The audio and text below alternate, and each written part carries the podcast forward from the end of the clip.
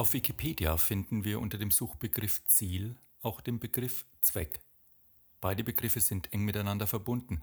Ein Ziel wird hier als Anlass für eine Handlung verstanden und deshalb auch als Zweckursache bezeichnet.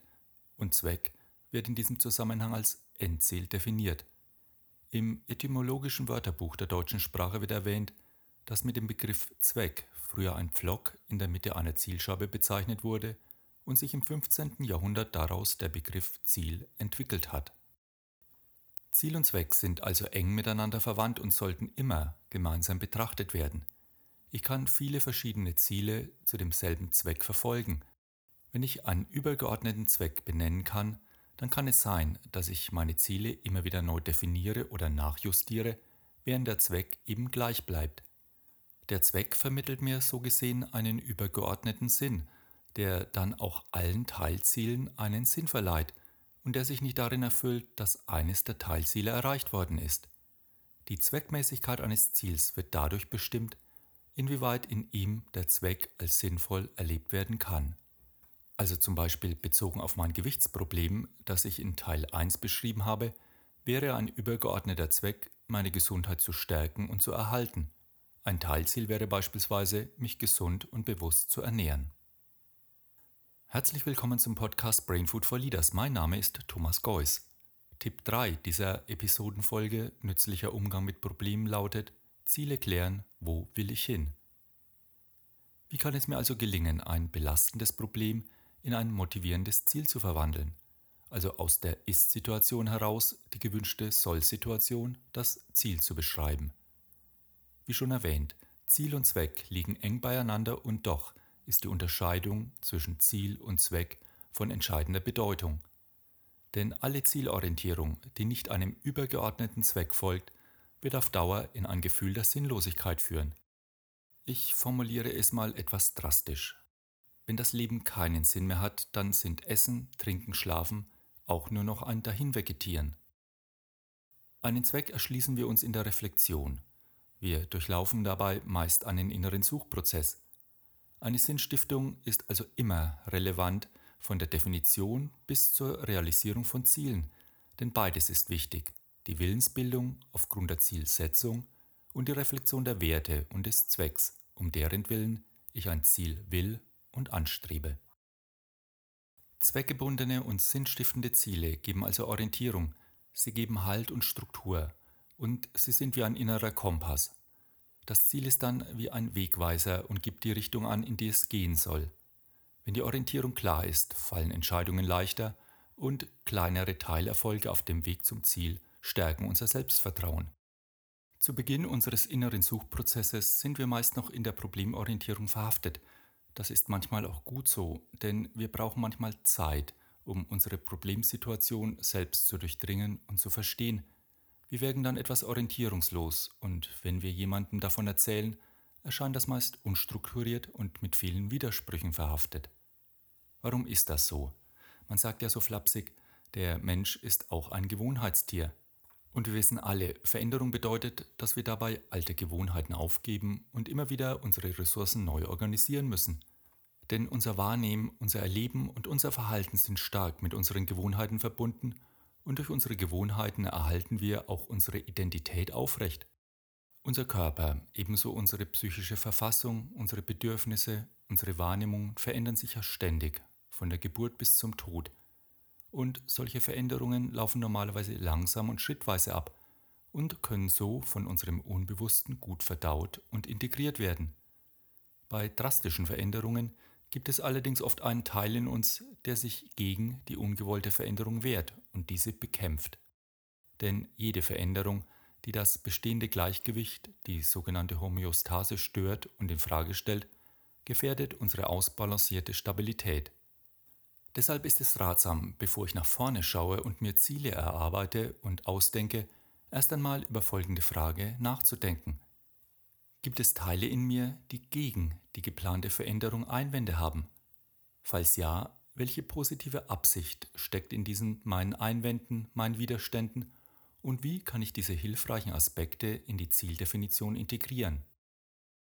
Wir sollten uns in solchen Phasen der Unsicherheit und des Zweifels auch immer wieder vor Augen halten, dass jeder Mensch die für eine Veränderung erforderlichen Ressourcen in sich trägt. Es gilt Kontakt mit den inneren Ressourcen herzustellen und sie so zu organisieren, dass wir sie als Kraftquellen gezielt nutzen können. Also raus aus der Komfortzone, denn dort befindet sich ja meist auch der beklagenswerte Problemzustand. Dabei sind zunächst einmal drei zentrale Voraussetzungen erforderlich. Die Einschätzung der eigenen Bedürfnisse, Fähigkeiten und Interessen, die Kenntnis realistischer Handlungsalternativen und die Fähigkeit, Entscheidungen zu treffen und diese in die Tat umzusetzen. Und wie komme ich nun vom Problem zur Zieldefinition? Dabei helfen uns wiederum Fragen, die wir uns selbst stellen und beantworten können oder die wir uns im Dialog mit einer besten Freundin, einem Coach, der Ehefrau erarbeiten können. Und das macht bei weitem am meisten Spaß. Bei der Zieldefinition ist es hilfreich, bestimmte Eigenschaften zu berücksichtigen. Wenn du gerade in einem Problem steckst, wunderbar. Und wenn du da raus möchtest, auch wunderbar. Und vielleicht hast du schon eine Zielrichtung vor Augen. Noch besser. Dann kann dir diese kleine folgende Übersicht vielleicht weiterhelfen. Zunächst einmal das Ziel sollte attraktiv, motivierend sein und positiv formuliert werden. Für welches Ziel kannst du dich wirklich begeistern? Die Vorstellung der Zielerreichung sollte eine starke Hinzu-Motivation initiieren, also eine Annäherung auslösen.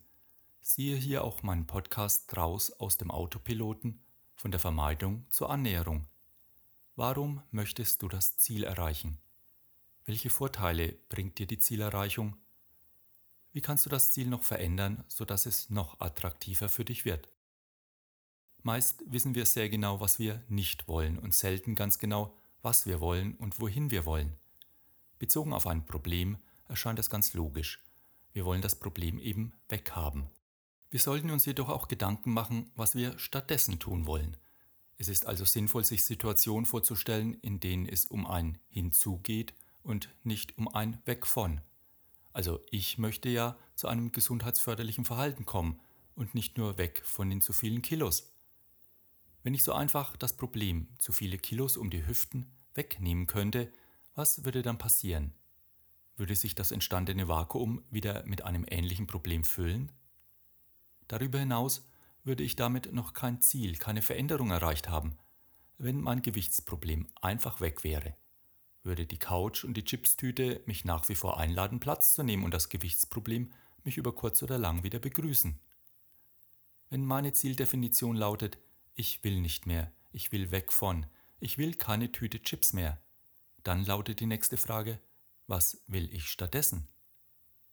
Ziele sollten positiv formuliert sein und möglichst keine Negation, also Verneinungen enthalten wie nicht, keine, ohne, nie.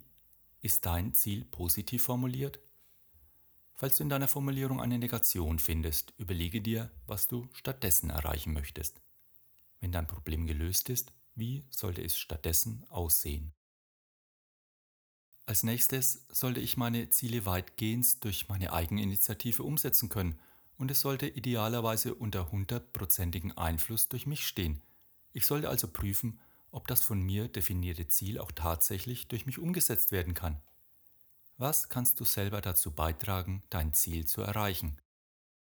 Wichtig ist, dass das Ziel von dir kommt und von dir initiiert ist und du es auch aufrechterhalten kannst. Falls das nicht der Fall ist, frage dich noch einmal, was du selbst dazu beitragen kannst, damit das Ziel erreicht werden kann. Was musst du tun oder lernen, um dein Ziel zu erreichen? Was genau wirst du tun? Lieber ein kleines als ein zu großes Ziel.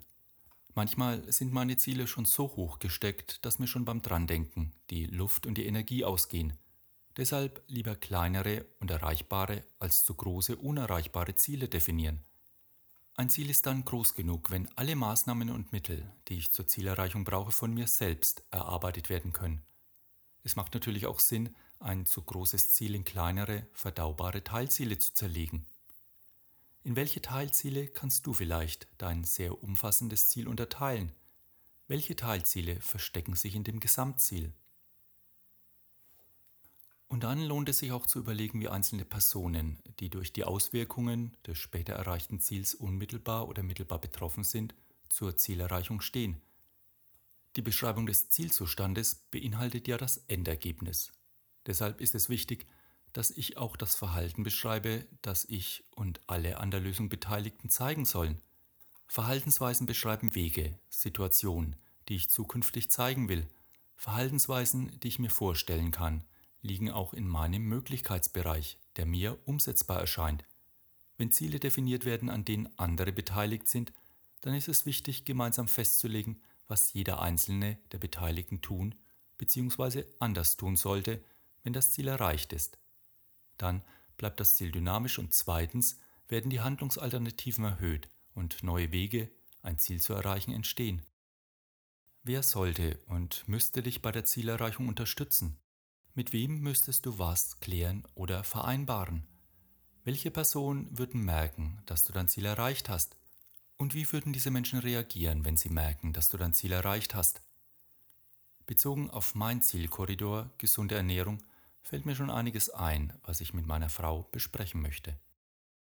So können wir auch erfahren, wer die Erreichung unseres Ziels begrüßt und unterstützt und wer die Zielerreichung verhindern könnte, vielleicht unbewusst oder genau in der Erreichung des Ziels ein Problem sieht. Alle Personen, die dir wichtig sind, werden so bewusst in das Ziel mit einbezogen. Und dann sollten wir unsere Ressourcen organisieren und kurze Rückkopplungsschleifen einbauen. Was brauchst du, um dein Ziel zu erreichen?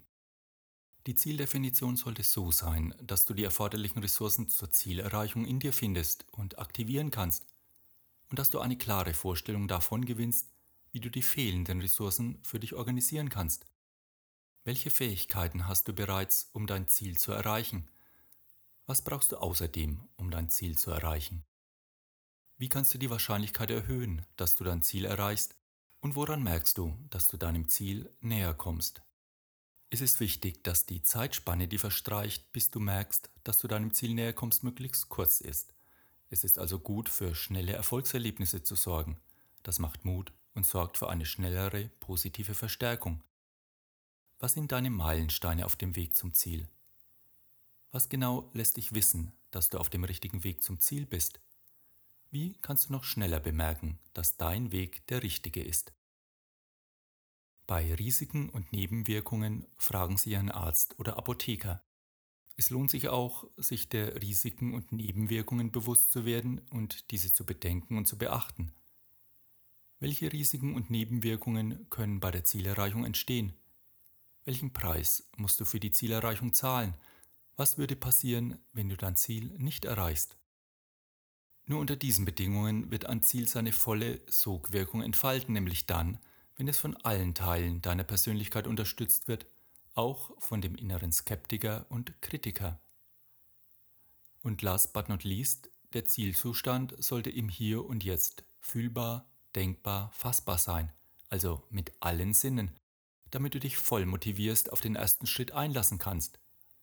Der Wechsel vom Problem zum Ziel sollte sichtbar werden, auch physiologisch. Was sind deine Schritte zur Zielerreichung? Was genau tust du in welcher Reihenfolge? Womit fängst du an? Hast du ein Ziel gefunden, für das es sich lohnt, aktiv zu werden, etwas zu verändern? In unserer westlichen Kultur haben Ziele und deren Realisierung eine hohe Bedeutung, während die östlichen Weisheitslehren im Weg das Ziel sehen und dem Weg selbst eine höhere Bedeutung als einer Zielfixierung beimessen. Das Wie ist wichtiger als das Was, denn ein Ziel kann dazu führen, sich zu sehr darauf zu versteifen und daran hängen zu bleiben. Aus der asiatischen Lehre und Kunst des Bogenschießens zum Beispiel erfahren wir, dass sich ziellose Energie zerstreut. Gebündelt und fokussiert hingegen ist sie wie ein Pfeil, der zielsicher geschossen wird. Dieser Zustand der konzentrierten Absichtslosigkeit besagt, einerseits loszulassen, um das Ziel nicht zu verkrampft anzugehen, andererseits die Aufmerksamkeit direkt darauf zu verwenden, ins Ziel zu treffen. Klingt paradox, denn hier bilden zwei scheinbare Gegensätze eine Einheit. Diese Kraft der mentalen Vorstellung eines Ziels erzeugt in unserem Gehirn neue neuronale synaptische Verknüpfungen, Dadurch wird die innere Struktur für neues Verhalten angelegt. Unsere Ideen, Wünsche und Ziele formen so unser zukünftiges Verhalten. Und je wohlgeformter unsere Zieldefinition ist, je klarer unsere Vorstellung von der Zukunft formuliert ist, desto höher sind die Chancen für ein freudvolles, motiviertes, sich auf den Weg machen. Wie kannst du deine unbewussten Kräfte zur Zielerreichung einladen? Wie sieht deine Realität dann aus, wenn du dein aktuelles Problem gelöst hast? So richtet sich der Fokus meiner Wahrnehmung weg vom Problem und hin zum Ziel. Sobald ich meine Lösungsideen in erste beschreibende Worte fassen kann, wird meine Zielbeschreibung immer spezifischer, je konsequenter ich sie hinterfrage. Ich optimiere meine Zielformulierung dann so lange, bis sie meinen Autopiloten umprogrammiert. Vielleicht kommst du nach der Beantwortung dieser vielen Fragen in einen zuversichtlichen und handlungsbereiten Zustand. Wenn alles passt, stimmt, wird dein Bewusstsein und dein Unterbewusstsein als Einheit ein kongruentes Commitment auf das Ziel hin ausrichten. Die neuen Zielkoordinaten sind dann wirkungsvoll in deinen Autopiloten eingespeichert und aktiviert. Deine unbewussten Wahrnehmungsfilter werden nun automatisch so ausgerichtet sein, dass alle relevanten Reize, Impulse, die auf das Ziel hindeuten, wahrgenommen werden und bevorzugt auf dem Monitor des Bewusstseins erscheinen. Dein Autopilot führt dich dann scheinbar zufällig und sicheren Schrittes in genau die Situation, die zu deiner Zielerreichung hinführen. Wenn das Was konkret als inneres Bild, als Vorstellungen im Kopf existiert, wird es sich in der Wirklichkeit manifestieren. Denn dem inneren Bild folgt die Energie, die dann dazu beiträgt, das Ziel zu verwirklichen. Und noch ein kleiner Tipp zum Schluss.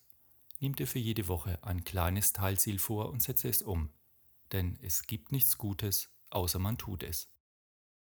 Ich wünsche dir nun viel Erfolg und gutes Gelingen und bleibe uns gewogen. Und wenn du es gut mit uns meinst, freuen wir uns über eine positive Bewertung auf iTunes oder auf einem anderen Kanal und wenn du unseren Podcast weiterempfiehlst. Pass auf dich auf, Lead Your Life, dein Thomas.